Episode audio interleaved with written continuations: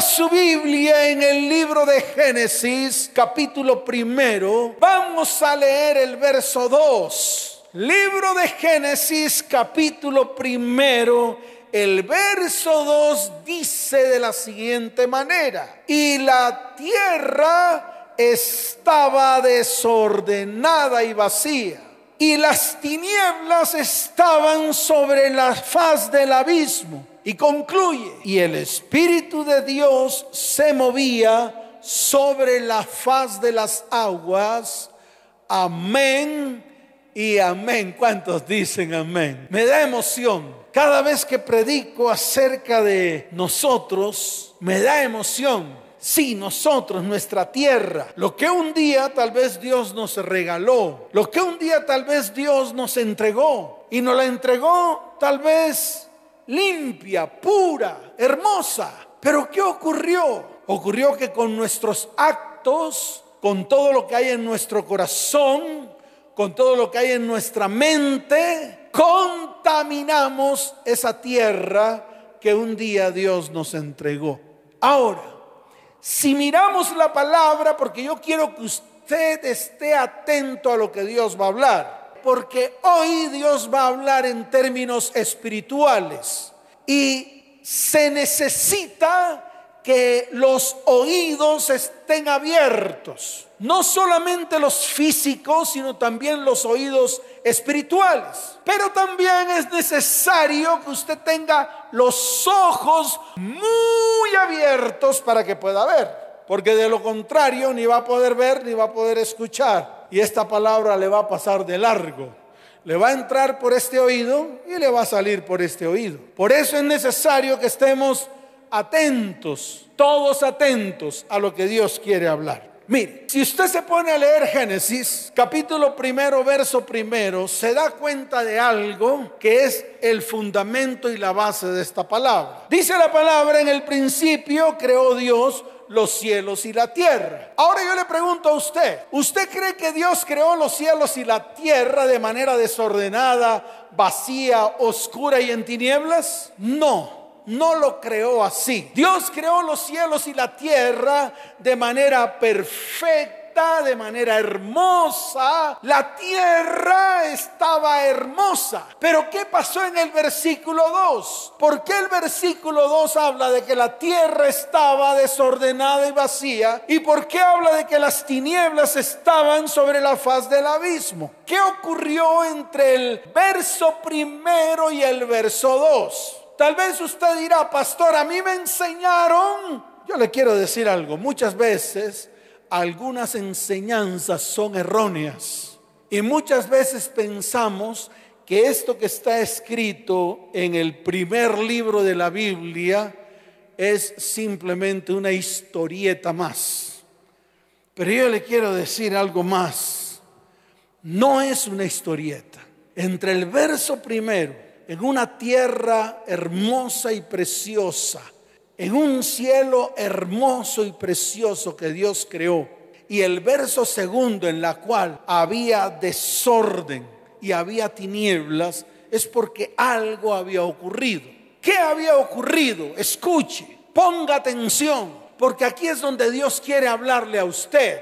No solamente quiere hablar acerca de lo que está escrito, sino que quiere hablarle directo a su corazón.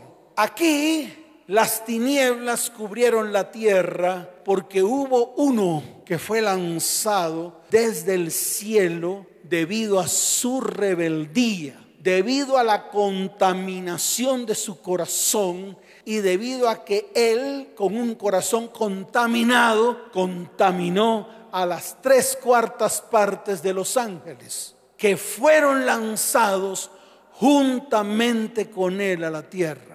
El mismo Señor lo dijo. Está escrito, vi a Satanás caer como un rayo del cielo. En el mismo libro de Ezequiel, en el mismo libro de Isaías también está escrito. Y lo dice de una manera clara. Satanás cayó del cielo como un rayo. Pero ¿por qué fue lanzado? Fue lanzado porque había tergiversado todo su propósito. Se había puesto rebelde quiso ser más que Dios. Él era el que dirigía a todos los ángeles en la adoración al Padre Celestial. Pero esto le pareció poco. Lo que hacía le pareció poco. Y por lo tanto dice la palabra que su corazón se enalteció.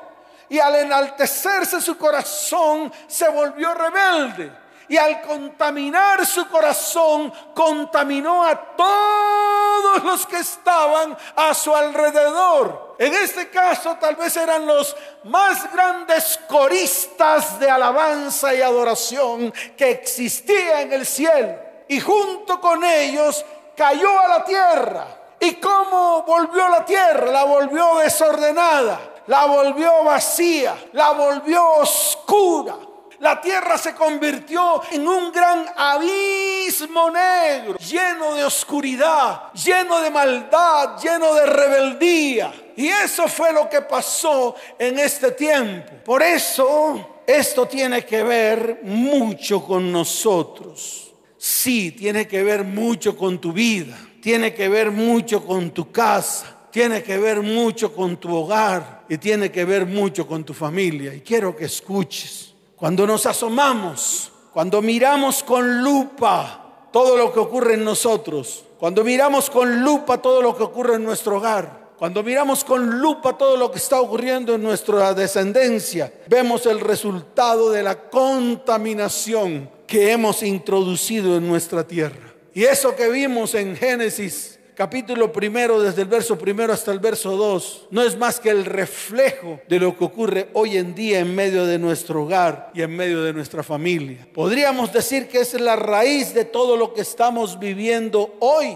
¿Por qué? Porque de una manera u otra, cuando tenemos un corazón contaminado, o cuando tal vez cometemos iniquidad, o cuando cometemos pecado, o cuando cometemos maldición, o cuando introducimos la maldad a nuestra casa, a nuestro hogar, a nuestra familia, a nuestra descendencia, déjeme decirle algo, contaminamos todo. Y esta contaminación que trae oscuridad, tinieblas, trae dolor, trae destrucción. Se forma un gran abismo en medio de nuestra casa se forma un gran agujero negro en medio de nuestro hogar y en medio de nuestra descendencia. Ahora, Dios pretende rectificar y enderezar todo lo torcido y todo lo desordenado. Escuchen esto.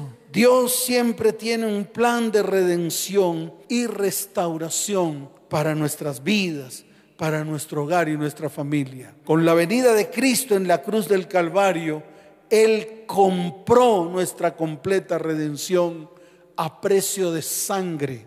La sangre preciosa que derramó en la cruz del Calvario. Así de sencillo. Y yo quiero que esto usted lo entienda. Por eso Dios creó un plan perfecto, número uno, de redención, número dos, de restauración y número tres, de restitución. Jesús, con su muerte en la cruz, llevó al madero todo nuestro pecado, toda nuestra maldad y toda nuestra iniquidad. Y esto lo tenemos que entender. Ya está el plan de salvación. Ahora lo que nosotros necesitamos es introducirnos en ese plan de salvación. Y es lo que muchos, escuche, no queremos hacer. Y es lo que muchos se rehusan a hacer. Antes quieren seguir cometiendo iniquidad, maldad, pecado en todas las áreas de sus vidas. El problema es que es en todas las áreas de sus vidas, no solamente en el área espiritual, sino también en el área emocional, en el área física, en el área económica e incluso en el área familiar. E involucra toda la familia. Y cuando usted involucra a toda la familia, sencillamente la familia se contamina, sus corazones se vuelven oscuros, llenos de tinieblas. Y es ahí donde tenemos que detenernos. Es ahí donde tenemos que parar. Es ahí donde tenemos que colocar los pantalones bien puestos y tomar buenas decisiones. Escuche, Esta semana que pasó ocurrieron cosas muy buenas. Yo me alegro y me alegro, ¿sabe por qué? Porque Dios está cumpliendo lo que dice su palabra. Él está restaurando, está restituyendo familias enteras. ¿Y todo por qué? Porque hay alguien que se levanta y dice, no más, quiero que mi vida sea transformada y quiero que mi entorno, o sea, mi familia y mi descendencia sea transformada. Pero tiene que existir uno, uno que se levante, uno que tome las decisiones. Mire, una de estas parejas o una de estas familias que donde Dios comenzó a hacer un trabajo especial. Sí, Dios, nosotros no. Nosotros no tenemos ese poder. El poder para restaurar, restituir, es el poder de Dios. Cuando permitimos que ese poder entre en nuestra vida, se coloque en nuestra casa, se coloque en nuestro hogar y se coloque en nuestra familia. Precisamente una de estas familias vino a pedir consejería. El hombre pidió consejería. Estaba desesperado, arrepentido. Parecía un bebé llorando, diciéndole, pastor, la embarré, pastor, me equivoqué, pastor, dañé mi hogar, pastor, dañé mi familia, pastor, dañé a mis hijos, ayúdeme. Yo le dije, no te puedo ayudar, solamente te puedo dar un consejo que venga de parte de Dios, pero tú eres el que tienes que tomar la decisión. Tomó la decisión correcta, empezó a dejar todo su pecado atrás. Le dimos algunas pautas para que comenzara a renunciar a toda la autoridad que le había cedido a la mujer con la cual había cometido adulterio. Empezamos a darle pautas para que comenzara a dejar todo lo que a través de esos actos había ingresado a su vida, había ingresado a su familia y la familia estaba destruyéndose, así como lo oye, destruyéndose en todas las áreas, increíble. Increíble la historia, increíble lo que ocurre cuando usted le abre la puerta a las tinieblas, increíble lo que ocurre cuando usted le abre la puerta a la maldad, increíble lo que ocurre cuando usted le abre la puerta al pecado y a la iniquidad, increíble. Lo primero que le dije fue, tienes que decirle a tu esposa, a la que está herida de muerte, que si quiere hablar con nosotros. Efectivamente, ella dijo, yo voy a hablar, yo también quiero hablar. Y, hablamos, tuvimos una reunión con ella, una cita con ella, una consejería, y en la cual empezamos a darle pautas. Empezamos a hablarle acerca de las consecuencias que esto podría traer si ella no se ponía firme para restaurar su hogar si ella no se ponía firme también para, para comenzar un proceso de restauración en su familia. Ella al principio dijo, amén, amén, pastor, amén, pastor. Al día siguiente me escribieron la persona que coordina las consejerías y me dijo, pastor, definitivamente esta mujer dijo que no estaba preparada. Wow, yo me entristecí, yo dije, no puede ser. No puede ser, ya estábamos a un paso de la restauración. Y esta mujer se echa para atrás. Dice, no puedo, pastor, no puedo hacer nada. Es tanto el dolor que me causó este varón que no puedo, no soy capaz. Le dije, pero ya lo perdonaste. Sí, pastor, ya lo perdoné, pero no puedo. No es posible, no me cabe por la mente que después de esta deshonra, después de esta de todo lo que hizo conmigo, con mis hijos, yo pueda dar un paso para la restauración. Las cosas quedaron así. Ya uno no puede hacer nada. En medio de esa consejería ya uno no puede hacer absolutamente nada. Pero escuche, ocurrió el milagro. Lo que nosotros hablamos aquí no es paja. Ocurrió el milagro lo que anhelamos que ocurra en vidas, hogares, familias y descendencias. El trabajo continuo de nuestra oración. El trabajo continuo de estar trayendo estos temas para predicarlo a las familias de la tierra y que las familias de la tierra tomen conciencia de lo que hacen para que se paren firmes, para que venga la restauración y la sanidad. Y Dios hizo el milagro. ¡Wow! Salté de alegría. Dije, Señor, estás cumpliendo tu palabra. Porque el Señor me había dicho, una sola familia que se restaure. Ya has cumplido con tu trabajo. Y efectivamente esta mujer recapacitó. Dios tocó su corazón y dijo, voy a comenzar. Quiero restaurar. Quiero sanar. Y nos volvimos a reunir. Ya estamos en ese proceso. Dios está por su lado en ese proceso. Nosotros también estamos como coadyugando, ahí, ahí medio haciendo cositas porque no hacemos más. Hacemos lo que Dios nos dice que hagamos. Y Dios en este tiempo está restaurando esa familia. Ya comenzamos. Sé que Dios terminará la obra que un día comenzó en medio de este hogar, en medio de esta familia y en medio de esta descendencia. Y escuche bien, no descansará hasta que la suya también sea restaurada y restituida. Pero ¿qué pasó? Escuche, cuando se introdujo el pecado, la maldad y la maldición en esta casa, inmediatamente ocurrieron varias cosas. Lo primero, llegó la enfermedad.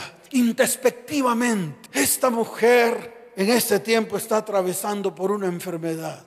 Es una enfermedad terrible, terrible.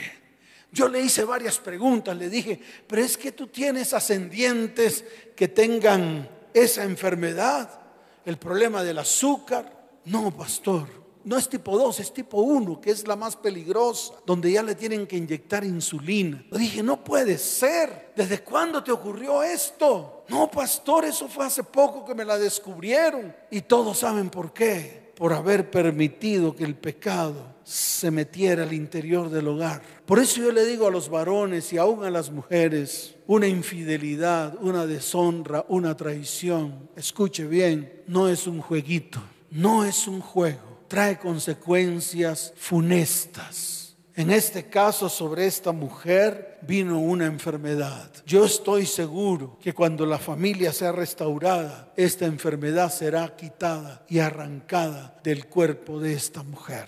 La parte económica. Llega el varón y dice, pastor, estamos arruinados. A pesar de que tenemos dinero, o sea, devengamos dinero mi esposa y yo, nuestra economía está totalmente destruida. Aquí vemos cómo el pecado, la maldad, la iniquidad introducida en una tierra, además de contaminarla, también destruye, escuche bien, toda la parte económica. Así que yo les digo a todos, a manera de enseñanza, no a manera informativa, porque yo no informo a nadie, yo enseño. No introduzcan tinieblas en medio de sus hogares. Las consecuencias son funestas. Se lo vuelvo a repetir, las consecuencias son funestas.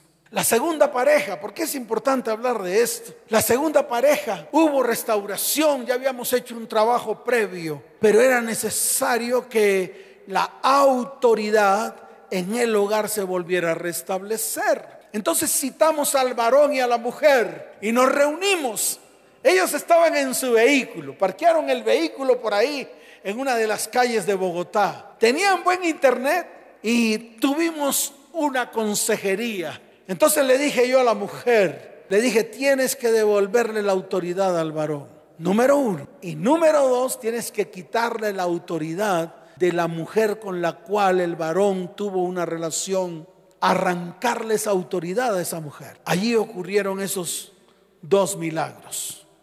El primero, la mujer tomó su mano, la colocó sobre la cabeza del varón y le restableció la autoridad en su hogar, en su familia. Su oración fue, Señor, yo le devuelvo la autoridad a este varón como mi esposo. Así de fácil, como mi esposo. Qué tremendo esto. Y después, lo que vino después fue que la mujer le quitó la autoridad que había tomado esa mujer con la cual él había tenido su adulterio. Allí comenzó la restauración de esa familia. Por eso yo estoy muy feliz. ¿Sabes por qué?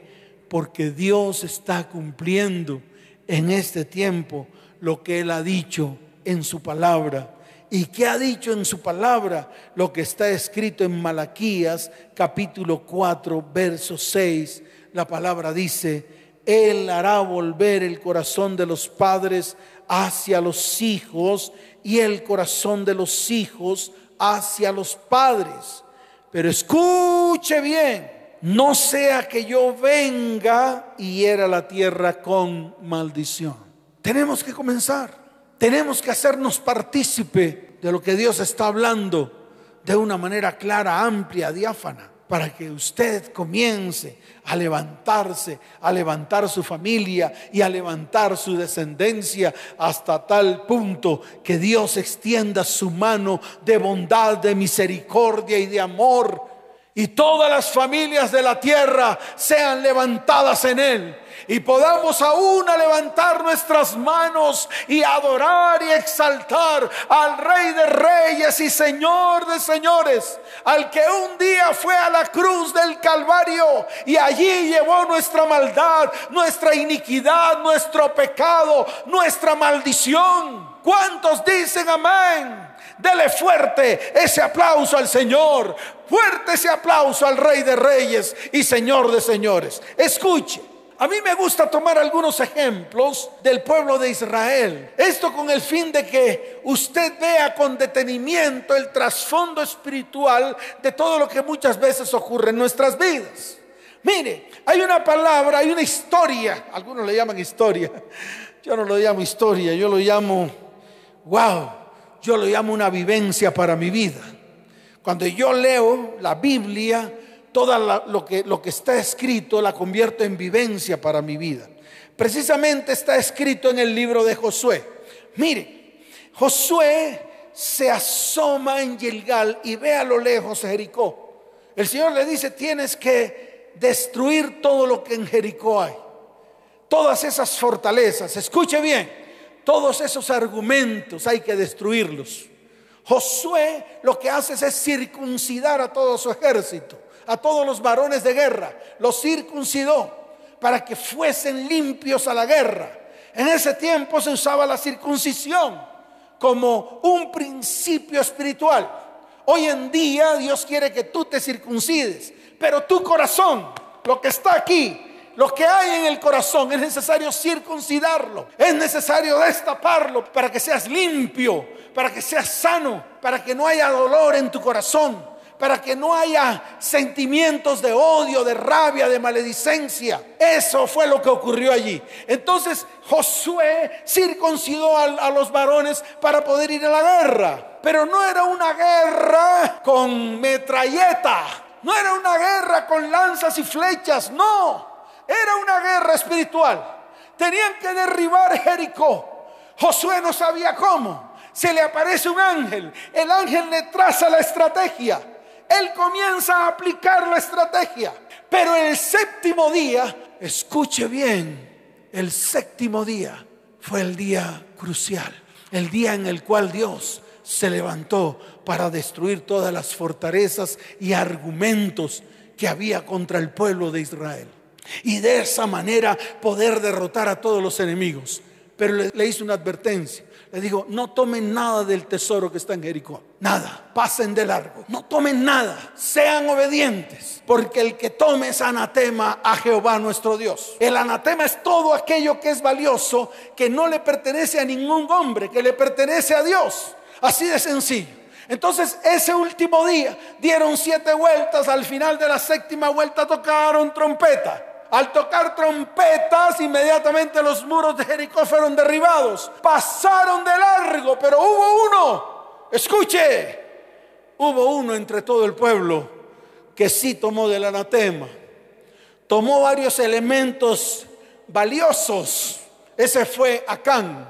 Y por causa de haber tomado esto, por causa de haber sido desobediente, por cuanto hizo lo contrario a lo que Dios le ordenó, por causa de su rebeldía, porque menospreció el mandato de Dios, por causa de su codicia y su idolatría, por cuanto por el afán de las riquezas las puso por encima del propio Dios, por causa de su cobardía por cuanto ocultó su pecado, por causa de su mentira, por cuanto fue mentiroso y ocultó todo lo que había hecho. Se convirtió en homicida por cuanto murieron muchos de su familia por causa de su pecado. Se convirtió en ladrón por cuanto se quedó con plata y oro que debían de haber sido entregadas al tesoro de Jehová nuestro Dios. Tremendo esto. Esto no lo vemos, pero eso es lo que ocurre cuando usted comienza a introducir a su casa maldad, iniquidad, pecado. Y eso es para que lo entienda. No es cosita de comer, no es arrepentirse después con cara de cuchiflí. Ya después de ojo afuera, ¿cómo lo mete? Ya después de una familia destruida, ¿cómo la restaura? Por eso es necesario pararse firme. Y por eso es necesario que comencemos a trabajar en la restauración y restitución de nuestro hogar y nuestra familia. Eso quedó oculto por allá guardado. Y cuando fueron a la siguiente batalla con Jai, llegaron los de Jai y los levantaron a Balín. Sí, los cogieron y mataron como, bueno, una cantidad de israelitas. Perdieron la batalla con un pueblo así de chiquitico llamado Jai. Algunos le dicen, ay pastor, ese se llama ahí. No, se llama Jai. ¿Y sabe qué significa Jai? Significa basura y escombro. Algo insignificante y eso es lo que yo le quiero decir a usted. Tal vez la chimoltrufia que usted tiene es insignificante para el regalo que Dios le ha dado en su hogar y en su familia. Tal vez el dinero que usted se roba es insignificante para las riquezas que tiene usted en su hogar y en su familia. Tal vez las continuas mentiras es insignificante para la verdad de lo que Dios un día le entregó para que usted cuidara y labrara su tierra. Y yo se lo puedo decir de miles de maneras. Jai era un pueblo insignificante. Sin embargo, el pueblo de Israel fue derrotado. Y llegó Josué y le reclamó a Dios, así como muchos de los que están ahí quieren reclamarle a Dios por la situación que están viviendo. Y yo le quiero decir algo, no le reclame a Dios porque Dios le va a restregar lo que está escrito en la palabra. Y se lo voy a leer porque es importante que usted lo entienda. Usted tiene que entenderlo. Usted tiene que mirar con detenimiento. Así de sencillo. Mire, dice el capítulo 7 en el verso primero. De ahí en adelante dice la palabra. Pero los hijos de Israel cometieron una prevaricación en cuanto al anatema. Porque Acán, hijo de Carmi, hijo de Sabdi hijo de Sera, de la tribu de Judá, tomó del anatema y la ira de, Jehová se encendió contra los hijos de Israel. Y entonces llegó Josué y le reclamó a Dios. Sí, le dijo, Señor, Señor, ¿por qué? ¿Por qué nos derrotó ahí? Dime por qué. Dime por qué están sucediendo estas cosas. Dime por qué. Y eso está escrito en el libro de Josué capítulo 7, verso 7 dice, y Josué dijo, ah, Señor Jehová, ¿por qué hiciste pasar a este pueblo el Jordán para entregarnos en las manos de los amorreos, para que nos destruyan? Ojalá nos hubiéramos quedado al otro lado del Jordán. ¡Ay, Señor! ¿Qué diré? Ya que Israel ha vuelto la espalda delante de sus enemigos porque los cananeos y todos los moradores de la tierra oirán y nos rodearán y borrarán nuestro nombre de sobre la tierra. Y entonces, ¿qué harás tú a tu grande nombre? Y eso es lo que hacemos muchos. Parecemos un mar de pecueres, un mar de reclamos. Eso es lo que parecemos. Le enviamos los pecueres a Dios. Señor, ¿por qué? Señor, ¿por qué? Todo el tiempo es el por qué y por qué y por qué pero nunca nos detenemos a mirar las causas y la raíz. Y hoy es el día en el cual, sí, tú que estás sentado ahí con cara de, sí, tú, que tal vez también dices lo mismo, ay, no, lo que hago, eso no es nada, no es nada. Claro que sí es mucho. Claro que sí, porque con lo que has hecho has destruido todo lo que está en medio de tu hogar y tu familia. Has traído deshonra, has traído dolor, has carcomido el corazón de los que están a tu alrededor. Te has convertido en un indolente por causa de tus manifestaciones sexuales y emocionales. Y te lo digo de frente, aquí pasó lo mismo Y mire lo que le dice Dios, que es lo que te dice a ti. Y Jehová dijo a Josué, levántate, flojos, levántense. Ya está bueno de la pereza y la desidia. Ya está bueno. Pónganle coto a la maldición. Pónganle coto a la maldad y la iniquidad que polula en medio de sus vidas, sus hogares, sus familias y sus descendientes. Necesitamos guerreros que se levanten, que armemos de verdad una fila y nos paremos, nos pongamos en pie para combatir todos esos enemigos que se levantan contra nuestra vida, casa, hogar, familia y descendientes, contra esos hay. Sí, dígalo, hoy me voy a levantar contra esos hay basura y escombros que hay en medio de nuestras vidas, en medio de nuestro hogar y nuestra descendencia y están carcomiendo nuestra familia. Entonces pongámonos en pie y hagamos lo que Dios nos está diciendo. Mire lo que dice aquí, levántate. Verso 10, ¿por qué te postras así sobre tu rostro? Israel ha pecado y aún ha quebrantado mi pacto que yo les mandé. Y también han tomado del anatema y hasta han murtado, han mentido y hasta lo han guardado entre sus enseres. Y mire lo que dice el verso 12. Por esto los hijos de Israel no podrán hacer frente a sus enemigos, sino que delante de sus enemigos volverán la espalda, por cuanto han venido a ser anatema. Ni estaré más con vosotros, si no destruyereis el anatema de en medio de vosotros. Se acabó el lío. Dios no es así. Rompa la hoja. Dios no es así. Tráguesela. Dios no es así. Entonces, ¿qué dice ahí? Lo que usted quiere leer, no lo que está escrito. Lo que usted quiere entender y no lo que realmente tiene que entender. Y mire lo que dice la palabra. Le dice, levántate, santifica al pueblo. Y eso es lo que vamos a hacer hoy. No vamos a hacer nada más, sino santificar al pueblo para que el pueblo le pueda hacer frente a todo aquello que tal vez hemos introducido en medio de nuestras vidas, hogares, familias y descendencias. Y déjeme decirle algo. Dice la palabra que Josué se levantó y fue a santificar al pueblo. Ahí lo dice. Dice en el libro de Josué capítulo 7 del 16 al 18. Ahí está escrito, dice Josué, pues levantándose de mañana, así como me levantó hoy bien temprano en la mañana, para preparar todo esto y hacer que el pueblo tome conciencia y tome la decisión de santificar sus vidas, de santificar sus hogares y de santificar sus familias. ¿Cuántos dicen amén? Y se descubrió quién era el que había cometido el pecado. Era Acán. ¿Y sabe qué ocurrió? Precisamente toda su familia fue sacada del campamento y todos fueron apedreados y murieron fuera del campamento.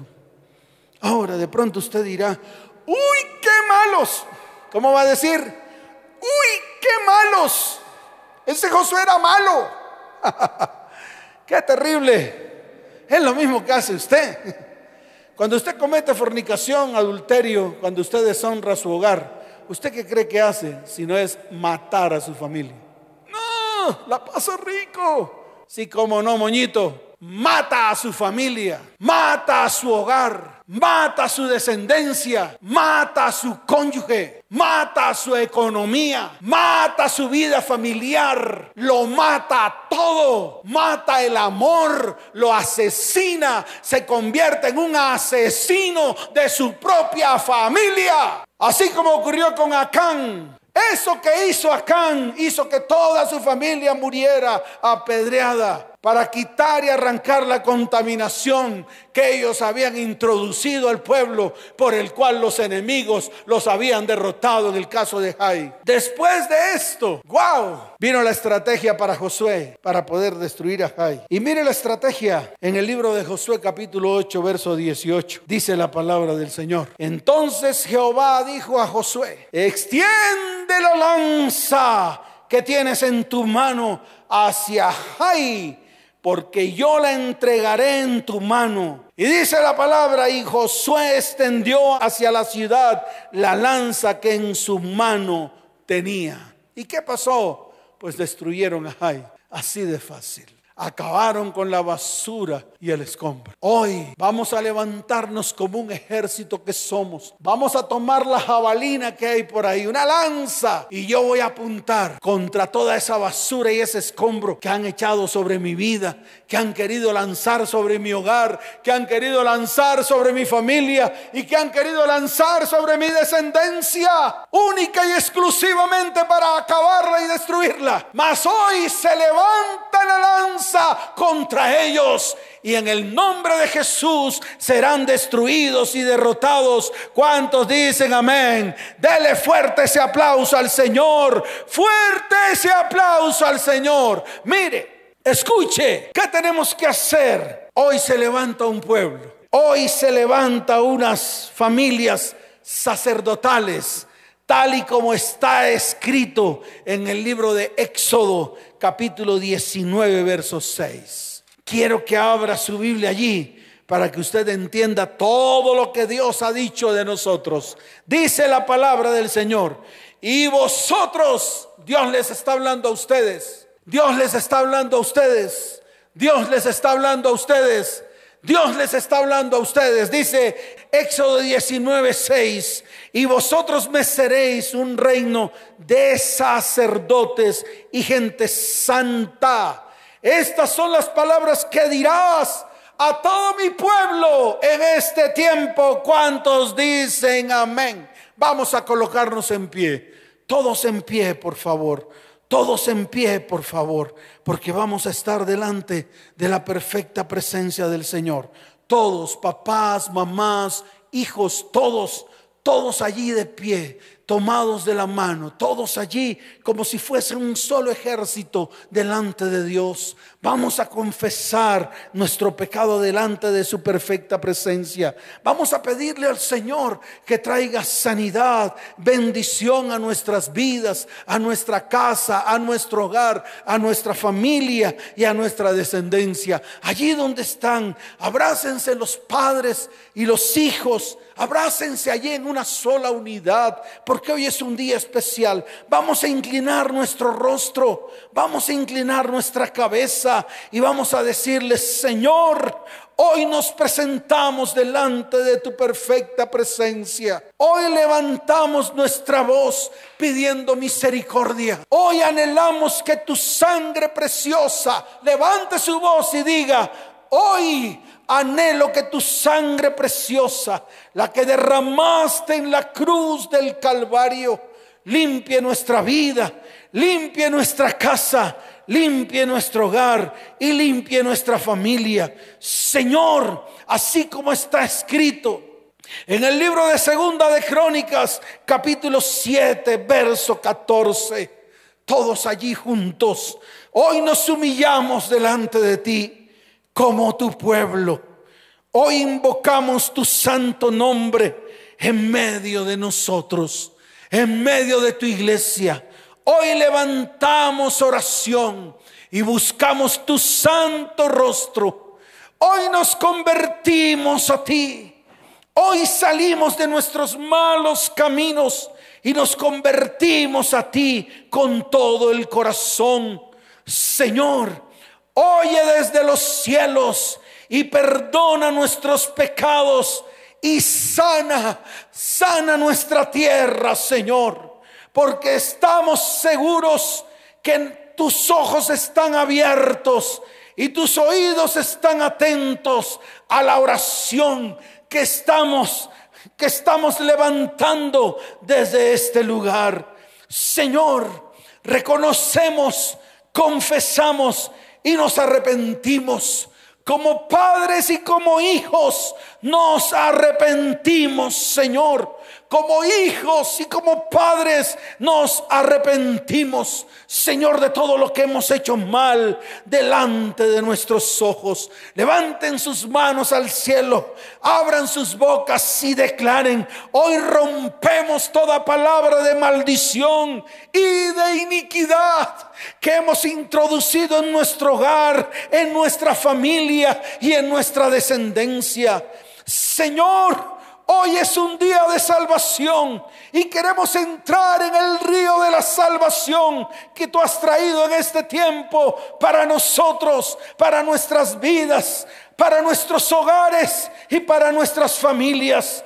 Hoy, Señor, pedimos que tu sangre nos limpie. Y así como está escrito en el libro de Daniel, capítulo 9, Señor, esa oración que hizo Daniel por tu pueblo. Hoy como sacerdote levanto mi voz para que tú escuches la oración que hoy hago por este pueblo. Oh Señor, conforme a tus actos de justicia te pedimos que apartes ahora tu ira y tu furor sobre tu pueblo.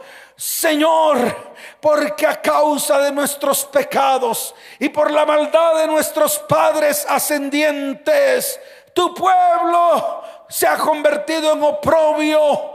Padre, ahora, Dios nuestro, oye nuestra oración, oye la oración de, de tu siervo por las familias de la tierra.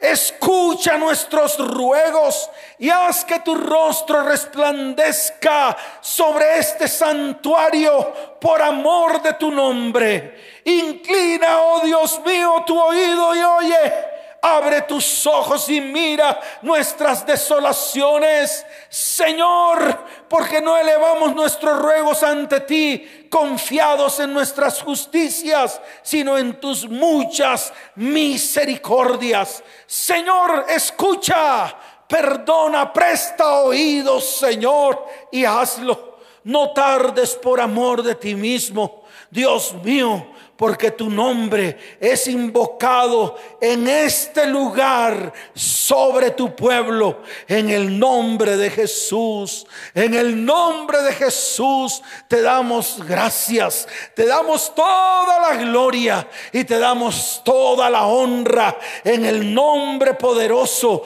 de Jesús. Amén y amén. Dele fuerte ese aplauso al Señor. Fuerte ese aplauso al Rey de Reyes. Fuerte ese aplauso al Señor de Señores. Porque hoy es un día de bendición. El día que tú has preparado para bendecir nuestras vidas. Para bendecir nuestra casa. Para bendecir nuestro hogar. Y para bendecir nuestra familia. Y así como está escrito en el libro de Josué capítulo 8. Hoy vamos a tomar la jabalina. Hoy vamos a tomar la lanza. Quiero tomar la lanza porque hoy es el día. Hoy es el día. Aquí está la lanza. Hoy la voy a apuntar hacia Jai, basura y escombros. Porque sobre mi vida, mi hogar, mi familia y mi descendencia colocaron basura y escombro para destruirnos y acabarnos. Mas hoy, Señor, leo lo que dice tu palabra. Leo lo que tú le mandaste hacer a Josué. Dice tu palabra que Josué se levantó de mañana se puso a presto y listo para hacer lo que Dios le mandó hacer. Y en el verso 18 de Josué capítulo 8 la palabra dice, entonces Jehová dijo a Josué, extiende la lanza que tienes en tu mano hacia Jai. No vamos a hacer nada más. Solo aplicar lo que dice la palabra. Hoy extiendo la lanza hacia todos aquellos que intentaron destruir mi vida, mi hogar, mi familia y mi descendencia, que colocaron basura y escombro sobre mi hogar, sobre mi vida. Hoy coloco la lanza y apunto hacia ellos porque serán destruidos y desolados y no quedará piedra sobre piedra en medio de sus vidas, porque ahí es el día en el cual todos nuestros enemigos son destruidos delante de Yahweh nuestro Dios. Hoy nuestra casa, nuestro hogar y nuestra familia es limpiada en el nombre poderoso de Jesús. Amén y amén. ¿Cuántos dicen amén? amén. ¿Cuántos dicen amén? Dele fuerte ese aplauso al Señor. Fuerte ese aplauso al Señor. Prepare su corazón. Levántelo hoy delante de la presencia del Señor.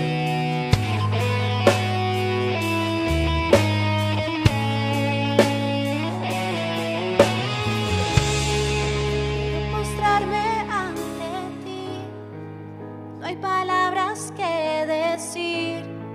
Solo quiero adorarte, toda mi vida entregarte. Es que no puedo ya vivir cuando estoy lejos de ti. Toda mi alma desespera cuando mi vida de ti se aleja.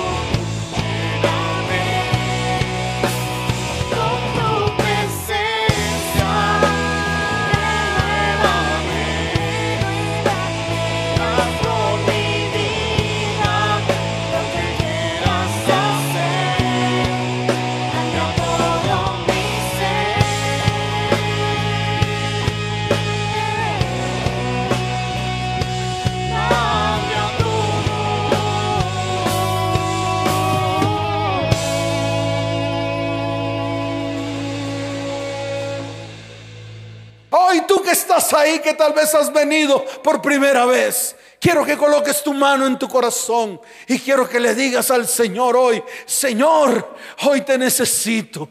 Hoy mi corazón se abre para aceptarte como mi Señor y mi Salvador. Abre tu boca, dilo. Dile, Señor, hoy te acepto dentro de mí como mi Señor y mi Salvador. Abre tu boca y declara, escribe mi nombre en el libro de la vida y no lo borres, no lo borres jamás. Así de fácil. Y si quieres ayuda, ahí está apareciendo un número de celular. Escribe y en ese número y di, necesito ayuda. Te vamos a dar toda la ayuda espiritual, toda la ayuda espiritual que necesitas. Así de sencillo, así de fácil. Y las familias que están allí, levanten sus manos. Los voy a bendecir y voy a declarar lo que está escrito en el libro de Números, capítulo 6, desde el verso 22 en adelante. Sí, voy a declarar la bendición sacerdotal sobre las familias de la tierra. En el libro de Números, capítulo 6, desde el verso 22 en adelante, mire lo que dice la palabra del Señor. Ahí está escrito y yo voy a abrir mi boca y voy a declarar sobre las familias. Que el Señor les bendiga, que el Señor les guarde que el Señor haga resplandecer su rostro sobre cada familia, sobre cada hogar y sobre cada descendencia. Que el Señor tenga misericordia de todos los que están allí en medio de, esta transmisión. Señor, que el Señor alce sobre cada hogar y sobre cada descendencia su rostro y ponga paz. Señor, hoy invoco tu nombre en medio de las familias de la tierra. Tú dices en tu palabra que nos bendecirás. En el nombre de Jesús. Amén. Y amén. Que el Señor les bendiga y el Señor les guarde. Nos vemos. Chao, chao.